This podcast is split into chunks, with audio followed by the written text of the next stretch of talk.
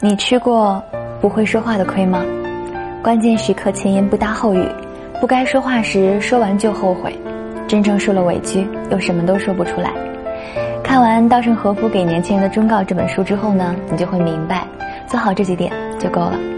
一，一定一定要控制自己炫耀的欲望，炫耀呢只会给自己树敌、惹麻烦、拉仇恨，成为别人的眼中钉。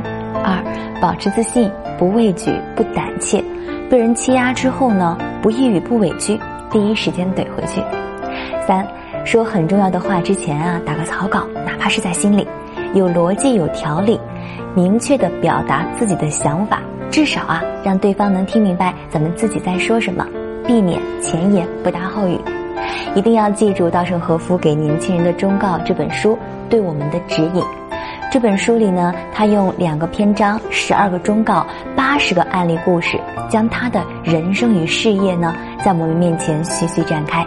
他值得我们每一个渴望在人生中有所建树的人学习和借鉴。无论生活、工作亦是情感，每当困惑、慌张、停滞不前时，都希望你可以从这里找到你想要的答案。看完这本书呢，你得到的不仅是事业上的引领，更是人生方向的启迪。